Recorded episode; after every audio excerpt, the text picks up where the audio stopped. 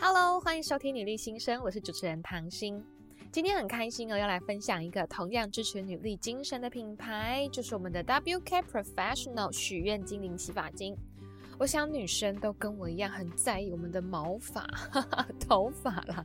尤其是像我一样呢，我头发很长。那我的工作呢又很常需要做造型、吹啊、那个染烫啊，或者是电棒卷、电棒夹这种高温的，所以非常伤头发。那我自己呢非常重视我的发质，哦，很不希望看到它毛躁，看到它毛躁受损，我的心里就跟着毛躁。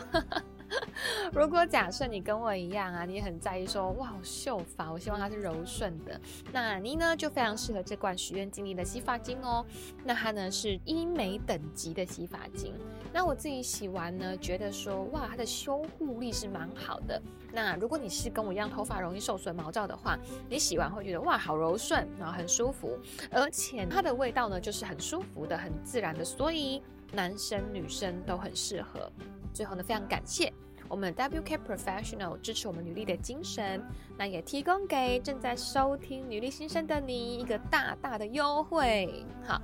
满两件九折，满三件八五折，活动套组还免运费哦，免运超重要的，那一罐呢很大罐，好，一罐有五百 ml。可以呵护你的秀发很久很久，CP 值很高，好，所以呢特别要送给我们的女力新生的听众，那可以赶快点击这一集的优惠链接，一起来跟我一起呵护秀发，好，女力呢一起成长的同时，美丽也不能忘记。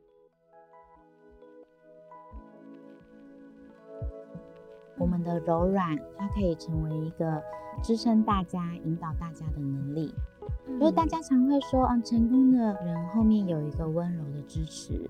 那那个温柔不一定单纯的是支持，它其实是一个柔软的，也可以是一个引导的力量。当我使用了专家给的方法以后，那就真的感觉到自己开心，然后也让对方的心情或能量变得跟你一样有所进步的时候，那是让我不断的追求自我成长的过程。Hello，各位听众，大家好，欢迎收听女力新生，这是一个支持女力、分享女力的访谈节目，我是主持人唐心。不知道大家平常有没有在家下厨的习惯呢？从疫情开始啊，可能很多人跟我一样，平常没有在煮饭，但是后来呢，诶，在家不得不开始煮了，反而煮着煮着开始觉得，诶，其实下厨好像是蛮有趣的事情哦。那我们今天的来宾啊，其实跟过往访谈有一些些不同的特色。我们在前面呢、啊、访问了很多的创业家，那职场人士、高阶主管，但其实女力啊不限于职场的头衔或是收入哦，只要我们做好自己喜欢的事情，你就是最棒的女力。今天这位来宾啊，非常的喜欢做菜，从一开始然后跟我一样 一窍不通，但是他现在呢各种菜色都可以轻松上桌，还参加了比赛拿了冠军，这中间到底有什么样精彩的故事呢？让我们掌声欢迎小厨娘玉文！嗨，大家好，各位听众，大家好，唐心您好！哇，太开心了！今天呢，初次跟小厨娘见面，非常的漂亮，谢谢，好美丽。我其实蛮好奇的，因为像我自己啦，就是、嗯、呃，就大家都生活很忙碌嘛，很多事情啊，很多的事情在发生。那我完全不太了解料理这件事情，嗯嗯、那我很好奇，是像你这样，哎，漂亮啊，又很有能力的女生，一开始是怎么样进入到料理界的呢？哎，这个料理界的进入的契机，说起来好像不太努力，因为我原本是一个工作狂，嗯，然后我交了男朋友以后，他觉得我真是太工作狂，导致完全没时间约会，所以他就问我说，可不可以聘请我成为月薪娇妻？他问我现在的工作月薪多少，他就用一样的金额来聘请我，然后在家煮饭给他吃。哇，然后我想说，我觉得当时有可能被爱冲昏头，想说，嗯，也可以试试看啊，反正有领薪水。然后我就开始做了以后，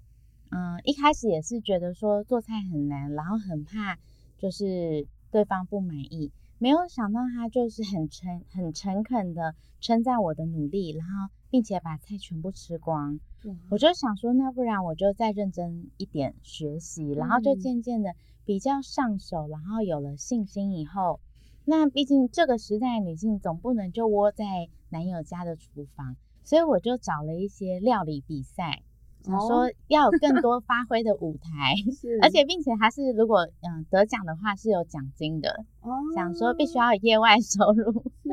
所以我就去参加了料理比赛。是，然后嗯，因为我本来就是工作狂个性，做任何事情就是会做到很尽善尽美，所以。很幸运的几次比赛我都得到冠军，是从此就奠定了我对这件事情的莫名的自信。哦，好特别。其实刚刚就是厨娘啊，她一开始有说，哎，会不会跟大家想的履历不同？其实完全不会耶。嗯，因为我们每个女生啊，大部分一定也是有那种，就是我觉得，哎，家庭的确是很重要的。对，那我工作重要，但是对女生来说，我们是。也蛮重视家人的，嗯，是啊，大家都是这样，没错。所以我觉得，呃，我们很多的那个粉丝听众一定也会觉得，对我太，我觉得你太棒了，放下一切，然后来到，哎、欸，我开始学习。嗯、那，哎、欸，我刚刚听到这一段啊，我觉得可能我们很多粉丝哈，就是已经步入家庭的女孩们，是可能会去询问老公，就是月薪的部分，我的月薪要多少，还蛮有趣的事。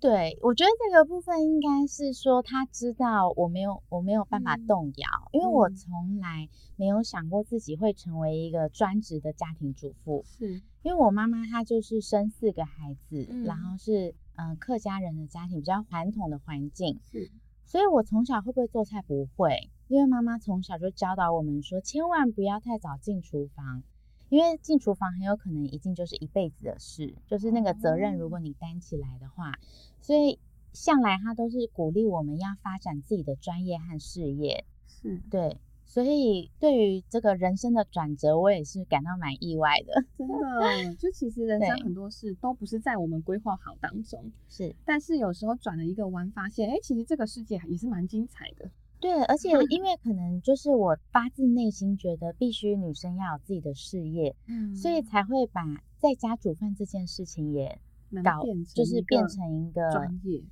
我觉得是一个专业，是完全是 太厉害了。而且呃，刚刚有提到，就是哎，我想问哦，那你是从真的完全不太会，然后呢被聘请了，当月薪交替之后开始研究的嘛？从那个时候才开始，完全哇，那这个、就是但真的开始就任，就是他开始给我这个工作的 offer，然后我们就会常常讨论料理这件事，我们也会一起讨论食谱书，是，所以就是先从理论基础开始，然后我是有多不会做呢？例如说有一天我们真的下定决心，就是要去超市买菜，他说，我说那我要煮什么？我也不知道。他说：“不然煎个鱼，炒个青菜，煮个味增汤。”我想说听起来似乎是蛮容易的，嗯、然后我就买了一个空心菜回家。那这些料理都是我已经看了食谱许许多多次的，但我看空心菜突然纳闷，食谱书并没有教我要怎么挑菜，嗯、就是我就把叶子都拔下来，然后一整个梗就放进水炒，嗯、然后他就说：“哎，这些都不要的吗？”然后我就为了要展现我的专业的自信，我就说对，所以炒出来非常非常小一盘的空心菜，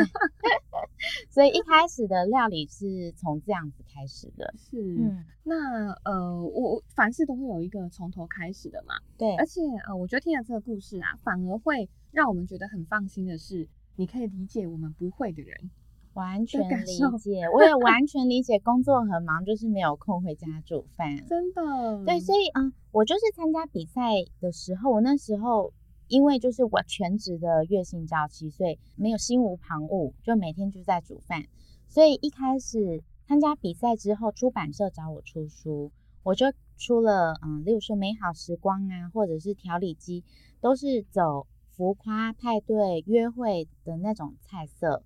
但因为有了孩子以后，生活就变成重大转变。就我已经不是全职的，就是厨娘，我变成还要当妈妈，然后还要因为我老公也创业，我要 support 他，所以家里有很多事情，就变成说煮饭这个事情，我必须要讲求效率跟简单。嗯，所以接下来我最近的书叫做《太感谢了，有电锅就会煮》。那上一本是电锅一二三，都是用电锅，你不用顾火，然后很轻松就可以。完成的家常料理是，那我很想要了解啊，做了这么多不同的料理啊，不同风格，有没有你自己最喜欢的口味？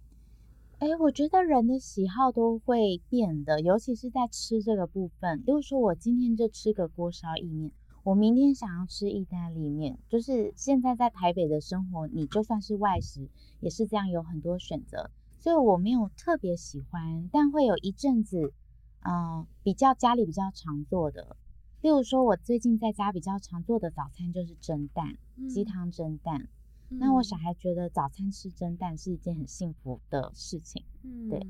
就随时可以调整，对，不会固定同一种，对，嗯。厨娘，你是二十二岁就结婚，对不对？对，非常年轻哎。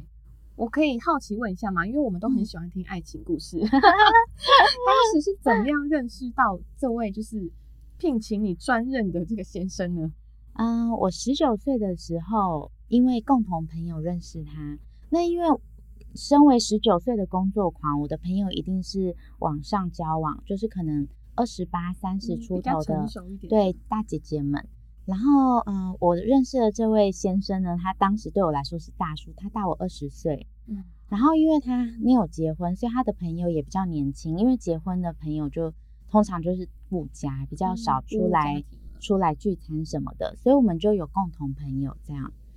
是，有共同朋友，嗯、然后就因而认识到了你的先生。对，是。那呃，因为当时你很年轻嘛，十九岁、二十二十一这二十出左右的年纪，嗯，那是怎么样让你愿意，就是还这么年轻、青春茂盛的 年纪，嗯、然后愿意这样决定，好，我要步入家庭了？也有很多人可能正在考虑哦，就是哎，这个人。我要跟他结婚吗？对，你当时的考量点是，嗯，因为十七岁开始，女生就会有一些约会啊，有些追求者。那那个时候，我都看都觉得男生好像不太可靠，所以我发自内心想要成为一个女强人。我甚至是不婚不生，因为我有很多弟弟妹妹，我们家四个人，所以就是从来没有想过会发生这件事。但遇到我先生，我就嗯，第一眼就蛮喜欢他的，就是外形还有气质跟谈吐，他又有幽默感，然后他又有人生的阅历，然后他也很专业。我认识他的时候，他在微软当顾问，嗯，所以就觉得哇，这个人就是完全是我心目中向往的嗯男朋友。但当时十九岁，你肯定不会想到结婚什么的，是。所以约会一阵子以后，我就问他说。嗯，所以我们这样算是在交往了吗？然后他就说：“哎、欸，妹妹啊，我跟你说，就是身为一个三四十岁的大叔，我们要交往就是奔着结婚的方向了。除非就是我们在一起，当然不一定会结婚。但如果你完全不考虑婚姻的话，我们就不要在一起。嗯，然后我想说，嗯，这个考量蛮妙的，我就回家想一想。我想说，那就先答应再说嘛，反正。”反正未来怎么样不确定。对，那既然他有了这个开头，那我审视他，我在交往的过程就难免就会以一个人生伴侣的角度去审视他。那就是他都一直很 qualify，然后他就等我大学毕业，然后我就觉得说哦，可以嫁了。例如说现在女生很容易会遇到的婆媳问题，是那。可能因为她年纪挺蛮比较大，然后成熟一点，对，然后我婆婆就是真的也很希望她结婚，所以她对媳妇就没有什么苛苛刻的要求，她就觉得哦，终于遇到一个就是我要好好疼他的，就终于遇到一个有可能会跟他结婚的，哎，就是生生金孙的这个候选人这样，有希望了，所以他他也对我很好，所以我们没有什么什么婆媳问题，但我还是很。刁钻的问他说：“那如果真的是因为你知道女生看了很多连续剧，就说有一天我们真的是因为什么事情吵架，不一定是不和，但我们就是某一个事件大吵架的话，你会怎么处理？”他说：“呃，他会跟他妈妈说，嗯、呃，你是希望多一个女儿还是少一个儿子？”然后我想说：“哦，那这个立场听起来很不错。”嗯，就是那婆婆肯定就是以和为贵啊，那是因为她她对我好，我也会对她好，所以就很 OK，没有这方面的问题。是哦，这真的是在十九岁就可以开始慢慢的去思考。我觉得这也跟就是先生呃跟你有一些些差距，他会用他的一些呃阅历，然后来跟你沟通，嗯，让你也开始想说，哎，好像也不无可能，是好像也没有不好，但是他很棒，是他也没有强迫。嗯，就是我们就没关系，我们就顺其自然的到一个合适的时间点。对对，但是让你能够足够让你幸福的是，嗯，我会思考这件事情，是而不是直接 say no 这样子。嗯嗯，对啊，好棒哦，就是。哇，这个大家会觉得是不是要找一个 比较能够 有阅历的人？因为刚刚小厨娘有提到，因为你本来就是很热衷于职场嘛，嗯，工作，所以相信也是这样子。你会对于你的对象，嗯、另外一半也希望他跟你有同样的这样子一个可以讨论的价值观。没错，嗯，那我想要问问看哦，那呃，我们从二十二岁啊步入婚姻到现在。那我要问一个，就是时光倒倒流的问题。嗯、如果假设我们再回到过去这么年轻的时候，你还是会选择说，嗯，我觉得这个时间点步入婚姻，我觉得蛮好的，还是你会觉得，哎、欸，有不同的选择呢？嗯，我有时候会觉得人生的安排就是天注定嘛。嗯、那如果像是我就遇到了一个这么好的人，那如果我今天因为我的年纪还小，我还不想结婚，我就错过他。我以后可能会后悔，所以如果再倒转一次，我会觉得，呃，我我一样会做相同的选择，嗯、而且我也很满意我现在的生活。嗯，但我觉得有一个事情是，嗯，我想要给建议的部分就是说，如果你都照着世俗的观念去安排事情的话，嗯、事情就会相对的简单。例如说，如果大家都是十八岁要考大学。那你在那个年纪一起考，当然就会相对简单，因为学校给的资源，还有你身边所有的人都在做相同的事情，嗯、你有很多可以讨论的对象。那我为什么会这样说呢？就是因为我二十三岁生小孩的时候，因为我是英文系的，所以同学都在海外游学，或者是打工，或者是就是在世界各地这样。那相对而言，我一个人在嗯婚姻跟育儿的世界就没有可以讨论的对象。是，然后跟原本比较好的朋友也很难有同理跟共感，就变成说我要额外花很多力气去找可以有相同的生活圈的朋友，对，然后也比较没有心理准备，因为你看，如果你已经二十七八岁了，然后可能就会有已经结婚或已经生小孩的前辈跟你分享经验，你有一些心理准备。像我之前有个朋友，他已经三十五岁才生小孩。他就说他的经验是他已经听了各式各样的恐吓，就大家跟他说生小孩有多可怕，育儿有多困难。嗯，然后他一生以后就觉得说，哎，没有他想象中的那么辛苦，嗯，然后反而如鱼得水，然后那也是他已经规划好的，所以一切都 ready 这样子。是，嗯，没错。很喜欢刚刚小厨娘的分享哦，非常的真实。嗯、对，呃，我们对于现在的生活这一切的选择，其实并没有后悔，也没有遗憾。嗯、但是呢，也跟我们分享说，哎，有可能我们会遇到什么样的状况？是。那如果我们是有足够勇气的话，那其实是也是很好的选择。对对对啊，因为我们的听众当然各个年龄层的都有，那我相信也有比较年轻的这个女孩。那他会听到这一段，他起码做好准备了，所以我们再来决定 这件事情跟我可能会遇到什么。嗯，对啊，这个真的很棒。那因为知道厨娘跟你的先生年纪上有些差距嘛，嗯、那也蛮好奇说，在这样子的差距上啊，会不会有什么样在生活中的磨合，或者是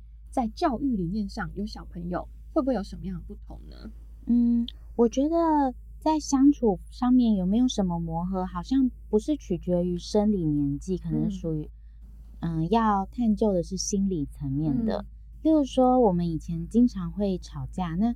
如果你有了解一些心理学的话，你就知道大家都是带着原生家庭的成长背景来吵的。那我们可能不是因为当下的某个事件。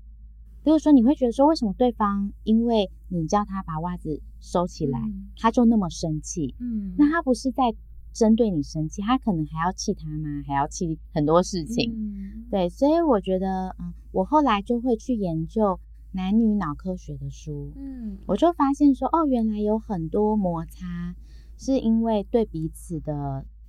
不理解，跟就是本来男女就是有差别。嗯，例如说，我觉得有一件很有趣的事情是，嗯，为什么老公在育儿这条路上总是要唱反调？嗯，大家就觉得说我们跟他就是价值观不合，理念不合。但其实就算你们本来是理念相近，今天真的有了孩子以后，你们还是有可能意见分道扬镳。那是源自于我们人类在发展这演化史。如果爸妈的嗯意见都一致，去教养一个孩子，他变成是在一个比较单一的生长环境长大。嗯那如果他嗯走偏了，那就走偏很远了。嗯，那人如果在一个比较多元的环境长大，那他就会学习到要怎么样用不同的方式去跟不一样的人相处。所以其实对孩子的发展是好的。就以前我们常常会因为育儿观念不合，我真的气到不行，然后就想要跟他吵到底，要让他完全接受我的想法。后来我就知道说，哦，他现在是提供一个多元的选择，是。那我不一定要去采纳他的选择，但我可以支持他，就是欣赏他的选择的好处，是对，这样子。没错，两方就算一起长大，都会不一样。嗯对啊，就连双胞胎其实都不一样 更何况是我们都来自不同的家庭，然后不同的背景、嗯、不同的成长环境，所以不见得是跟年纪有相关。是，对啊，那那个点啊，我们只要去理解说，哎，他只是想法跟我不同，嗯，我们并没有什么不同立场的问题。对、嗯，这样想其实会好很多。是，因为大部分不开心都是觉得。你为什么要这样？你为什么要这样对我？其实他可能根本没有这个意思。对，没错。对，先把它拿出来。那这个沟通上面的调整啊，就是慢慢去了解说，哦，原来呃你的立场，我的立场跟我们的背景不同，嗯，然后就越来越好这样子。嗯。那刚才有提到啊，就是我们小厨娘呢，每一件事情呢，哎，其实都会越做越好，包含像是从一开始不会的料理，到开始学习之后，甚至去参加比赛。非常厉害，嗯，那很好奇啊，就是在这样学习料理跟参加比赛的过程当中，有没有你觉得最困难的，或是一开始的这个经验，可以分享给我们吗？嗯，我觉得蛮困难的是，现在有很多的比赛，它都会有先有一个线上人气的选拔，哦，那就变成说，哎，我觉得有点像是，例如说做保险或什么，你就是要去拜托人家投你一票这件事情，我觉得蛮困难的。嗯所以我觉得反而是因为当初我在参加比赛的时候，我还是学生，所以你要跟同学互动见面，每天都可以见到三五十个人以上，那这个步骤在当时的条件就会相对的简单。是，嗯，然后接下来真正进入比赛的时候，它就是面对一个比较大的考验，还有很多不确定性，因为不像是你在职场，你进办公室，你接下来的。一年两年都在那个办公室，嗯、你今天去比赛，他就也不像是多艺说你本来就知道那个考场在哪里。嗯、常常比赛你都当天才会知道比赛的场地长怎样，嗯、因为有时候是活动搭建的场地，所以非常的考验你的嗯灵动性或者是你的灵活度。那我印象很深刻，是我有几场比赛也是临场反应要非常的。敏捷，嗯，那是怎么样训练这个敏捷度的呢？第一个就是我在家里就一直一个 drama queen 的，就是想象说有可能会是什么状况，嗯、然后我很仔细的看了比赛的规则，嗯、就是他当时会有怎么样的时间限制，或者是嗯比赛的场地有可能会是怎样。如果你不知道，你也可以打电话去问，嗯、就你不要觉得说啊，我我去问人家会不会觉得我很。奇怪，那你就问他，如果觉得不能告诉你，你就说那没关系，我知道了。嗯，那我有一次比赛得到冠军，我觉得非常意外，是因为我在比赛的当天，就是我已经进场比赛的时候，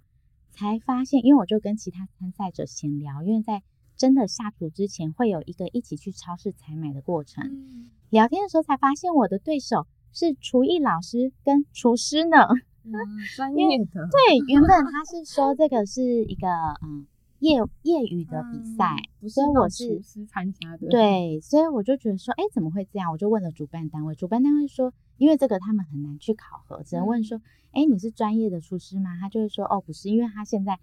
正在，在正正没有 在厨厨餐餐厅 任职，好休息。对对对对对。那我那一次还是得奖了，是嗯、呃，因为可能他们。很没有仔细的看规则，规则是说活动当天的比赛只有二十分钟的烹调时间，所以有一个参赛者，他当初在报名初赛的时候，因为初赛跟决赛又必须使用相同的料理，嗯，他当初选择是一个炖饭，炖饭就是时间很长，你就算是傅培梅，你也很难就是在半小时之内做出来这样子。然后我原本是做一个烘蛋，但我后来发现哦，原来决赛它就是规定要。二十分钟之内做完，嗯、我就在家里实验无数次，就发现哎，不行诶，没有办法烤熟，所以我就换成一个很小的容器，并且是一个很薄的金属材质，嗯，让它导热很快，嗯，那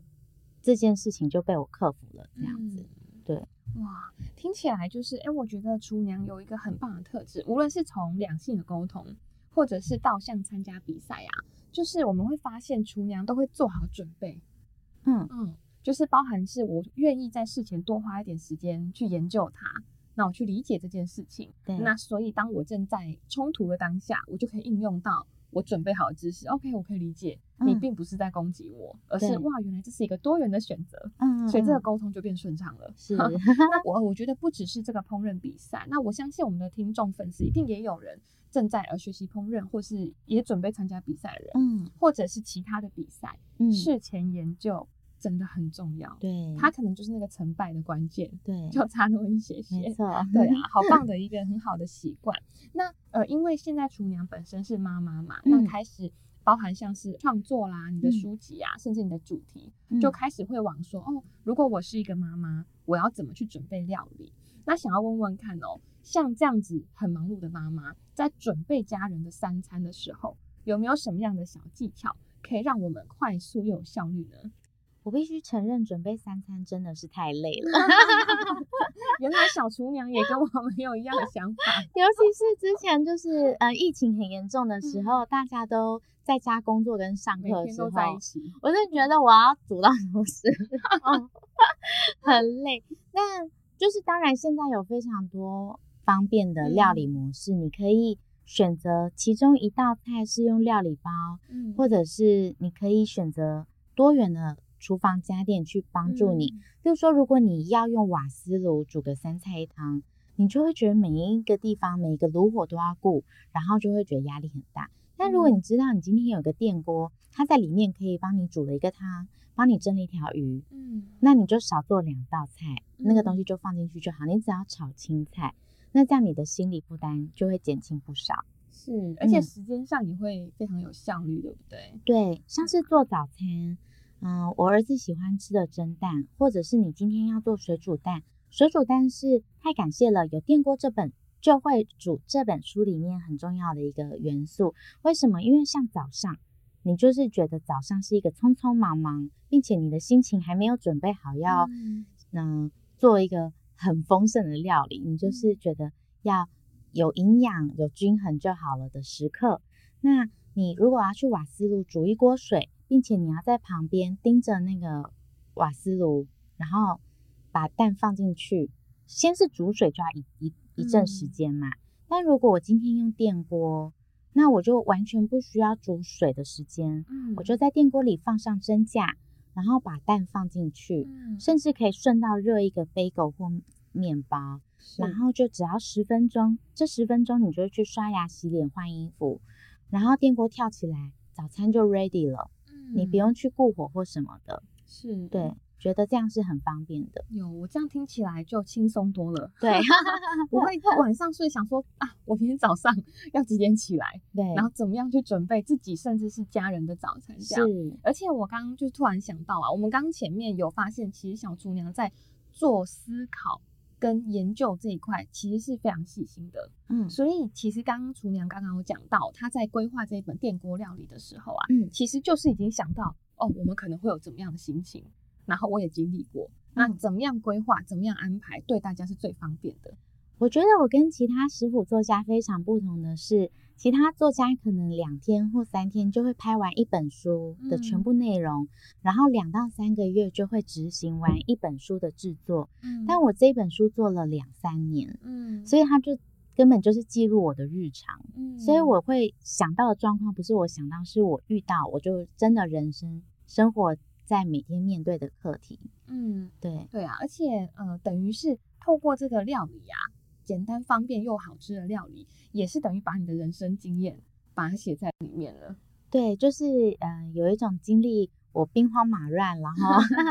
非常忙碌的家庭生活，然后可以看到说，哦，原来在这样子快节奏的生活中，你还是可以保留一些余裕。为什么？因为有人帮你煮，哎，有电锅帮你煮，这样子。嗯，对啊，我非常期待 可以看这一本电锅料理，对，好好的来享受一下怎么轻松料理，是的，来做一个美食。好，那刚才呢有听到那个厨娘其实提到蛮多，就是对于比较忙碌的人呢，他可以怎么样去快速的准备料理？嗯、有没有你比较推荐的？我们整理一下给大家。譬如说有哪一些工具啊，或者是怎么样的准备，让我们可以比较放心开始料理呢？我觉得现在厨房的工具实在是太多了，嗯、所以我会比较建议，如果你是刚开始做菜，你不如化繁为简。比如说电锅，嗯，有电锅就会煮。这本书里面有个章节是多汁软嫩鸡胸肉，嗯，因为在这个时代大家都非常向往增肌减脂，嗯、所以鸡胸肉就变成一个非常好的蛋白质来源。但很多人会为了要煮出好吃的鸡胸肉，买了一个舒肥机或买了一个舒肥棒，那家里就好像又要再买一个真空机，就变成家里又多了很多很多的空间要放着摆放这些物品。那其实用电锅就可以简单的做到。首先呢，嗯，一样是三个步骤。我们从市场买回来的鸡胸肉，它大概一副是两百克，你添加两克的盐，也就是一百克的肉对一克的盐。那详细的做法在书里面有提到。然后我们用盐磨好了以后，就放进冰箱冷藏半天或隔夜。这样子盐呢会进入蛋白质，改变它的肌理组织，让它。比较不会收缩，而且松弛保水。嗯，好，那第二个步骤呢，就是我们在嗯鸡胸肉的表面淋上橄榄油。那这个鸡胸肉你现在就可以放在内锅，或者是在我的书里，它是用我们小时候蒸饭的那个便当盒，嗯、我到现在还留着。然后我就觉得，哎、欸，那个尺寸刚刚好，非常的适合鸡胸 肉。然后淋上橄榄油以后，橄榄油的作用就是把它包裹住，锁水。那这个橄榄油你可以同时增添不同的风味，因为很多的香料它都是脂溶性的。比如说今天我们用一个花椒粉做成四川风味，或者是加咖喱粉，它就变成呃印度风味，或者是你加意大利香料粉，它就变成你在外面买一个很贵的健身餐啊，什么意式鸡胸，嗯、其实这样子就是你只要加一个意式香料粉这样子，嗯、听起来不难。对，就可以 很简单变化出很多种口味。那第三个步骤呢，就是我们在电锅里加半杯水，那嗯蒸二十分钟，然后它电锅就算跳起来，你也不用急着开，因为我会觉得为了节能省碳，我们不需要这个电锅里面还储存非常高温的热能的时候就把它打开，让这个热能消失。它可以用它的余温帮鸡胸肉做一个加热。那用这个方法呢，你用起。电锅就可以做出媲美舒肥棒真空袋那些繁复的步骤做出来的鸡胸。哇，嗯，呃，听起来不但是变得更简单了，对，比较好接近我们的生活，是，然后再来就是感觉时间好像也比较也蛮方便的嘛，是啊，其实是很有效率的，对对对，对啊，哇，今天我们又透过这个聊天就学了一道菜，嗯，而且在鸡胸肉这个章节呢，它变成一个完整的章节，就是大概有十几道菜，嗯，为什么？因为嗯，我老公吃鸡胸，他觉得啊、哦、很健康，然后渐渐的就觉得他感受到自己在迈向健康的道路，就有点太拘谨了这样。然后我就用这个鸡胸肉变化出很多各式各样的料理，他甚至没有办法察觉说，哦，我今天又是吃一个低脂健康的鸡胸肉。嗯、例如说里面有一个很受女生欢迎的凤梨木耳鸡拌鸡丝，嗯，它是一个夏日的凉拌菜，然后吃起来很爽口又高鲜。是，嗯，就是呃，同样的食材，但是我们可以把它变成不同的东西，对，然后又很健康，嗯，对啊，然后我觉得这样家人或者小朋友也会觉得我每天都在吃不一样的东西，对呀、啊，对呀、啊，好开心哦。那后来呀、啊，因为呃小厨娘这样子慢慢的从厨艺，然后参加比赛到创作，其实也越来越广为人知哦。那开始呢，你有开始自己做自己的自媒体嘛？对，经营自己的品牌。那有没有什么样你觉得从经营自媒体之后啊，你开始的一些转变，或是新的一些想法呢？嗯，其实刚开始经营自媒体的初衷就只是记录，就是我觉得我好认真哦，我要把我认真的一面记录下来。因为我通常做菜不一定是。根据某个食谱，我可能是看了五个食谱，然后综合出自己比较喜欢的做法，然后把它记录下来。嗯、所以一开始就是在很古早的无名小站的时代，然后渐渐的呢，就是从自从参加比赛以后，就有出版社或者是电视媒体会请我去工作。那做了这个工作以后，我就慢慢的体认到说，经营自媒体它可可以是一份嗯职涯的发展。嗯，所以我对。这个自媒体的平台这件事情就有很多学习的空间了。嗯，例如说从部落格到脸书到 IG 到现在有很多短视频的经营。那在这个过程中，我非常感受到有别于家庭主妇，她有更多的参与社会性的这些工作的经验。嗯，我觉得这带给我的成就感蛮大的。嗯，对。今天呢，就听了嘟娘的这些分享啊。其实我自己非常喜欢的就是，嗯，我们所认为的女力是非常非常多元的。那也很多人会觉得说，诶，会不会是当我开始做我喜欢的事情的时候，我会没办法兼顾家庭呢？或者是如果当我决定要进入家庭之后，我会不会就不能做我喜欢的事情呢？很多人会这样子。单向的选择，对，但是其实，在呃厨娘的分享上面，也带给我们更多的信心。嗯，确实是会有这样子的挣扎。嗯，例如说，跟我同行的食谱老师，嗯，他们常常主要的收入来源就来自于料理活动。例如说，你在百货公司看到这个锅具有一个主厨正在下料理，嗯，或者是你去上料理教室的。料理课的时候，但那个时间通常大家就是下班或周末有空要学做菜。那、嗯、我身为家庭主妇，那个时间就是我真正工作的时间，嗯、我要照顾老公小孩，所以其实我是在这个领域是没有收入的，我比较难去接那方面的工作。嗯，所以我现在，嗯，我觉得不要去想我要取舍，就是如果我本来就是以家庭为重的话，那我就在我可以运用的时间领域去做努力，完成自己想要做的目标。嗯嗯，例如说，嗯，经营自媒体这件事情，那。我通常就只能做到下午三点，嗯，然后小孩就要回来了，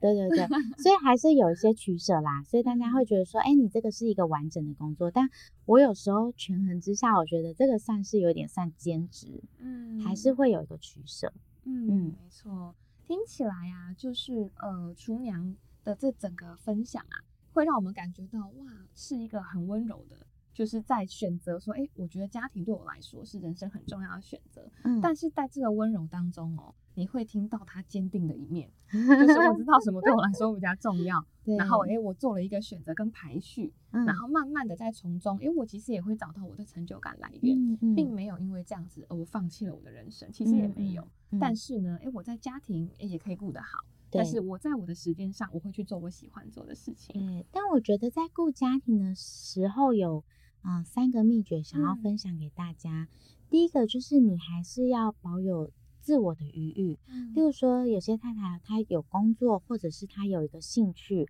那我觉得是很好的，因为你跟你的先生或小孩谈论事情的时候，他会看到你有别于家庭繁杂事务。展现热情眼神的那一面，嗯、对。然后第二个就是你其实可以告诉家人你所做的贡献，嗯，你不是用邀功讨劳的方法，只是去可以去带领对方感受到说啊，今天有这个早餐，你觉得开心吗？嗯，那如果我怎么做，你会感受到开心呢？嗯，我今天如果获得了你的赞美，我会觉得做早餐这件事是很幸福的。是用正面的方式去领引导你想要的结果。嗯嗯，那第三个呢，就是嗯，真的让对方要称赞你之前，你可以先称赞对方，就是例如说你希望怎对方怎么称赞你，你先示范给他看，然后嗯，反正称赞完以后，你就用很可爱的眼神看他看着他，嗯、他有一天应该也会。有样学样的学习你，对对对，因为人类都有模仿的那个，跟教小朋友有一点像，大人也是一样的概念。对，可是我觉得对大人可能要更有技巧，这样子。对，你要真的更加的发自内心去做一个正向的引导。嗯、是，嗯，哇，这是家庭的幸福秘诀，非常的有智慧。嗯，但当然也不是说我没有很负面或很烦躁的时候。那我通常就是，例如说吵架了，或者被小孩惹生气了，这个时间我就是说不好意思，我需要安静半小时。嗯，然后先做一个预告以后，然后就去安静半小时。这个半小时我通常就会听一些智商啊或心灵成长相关的 podcast，嗯，然后所以才能够慢慢的觉察跟进步。嗯，是真的很厉害，半小时就够了。嗯、没有半个小时，但因为每天会生气蛮多次啊，就哎、欸，我需要半小时。渐渐的，因为因为我我我觉得，嗯、呃，我的老公跟小孩他们大概可以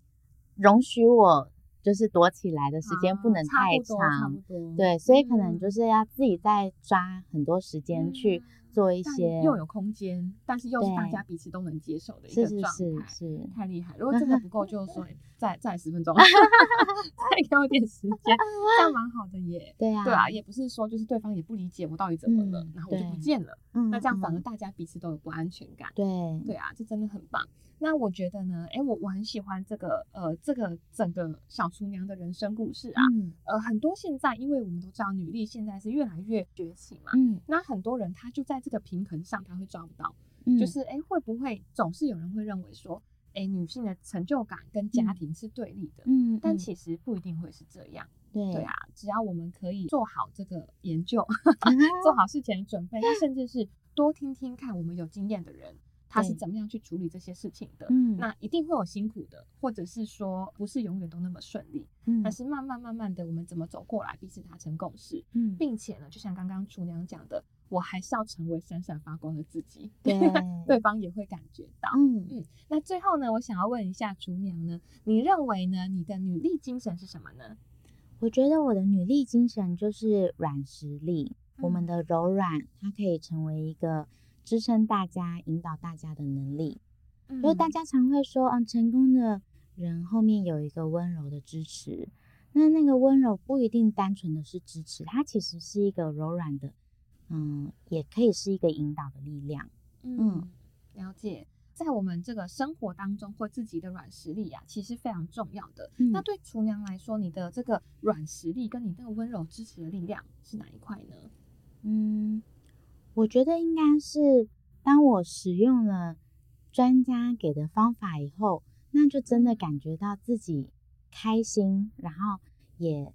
让对方的心情或能量，嗯，变得跟你一样有所进步的时候，那是让我不断的追求自我成长的过程。嗯，那我觉得，嗯，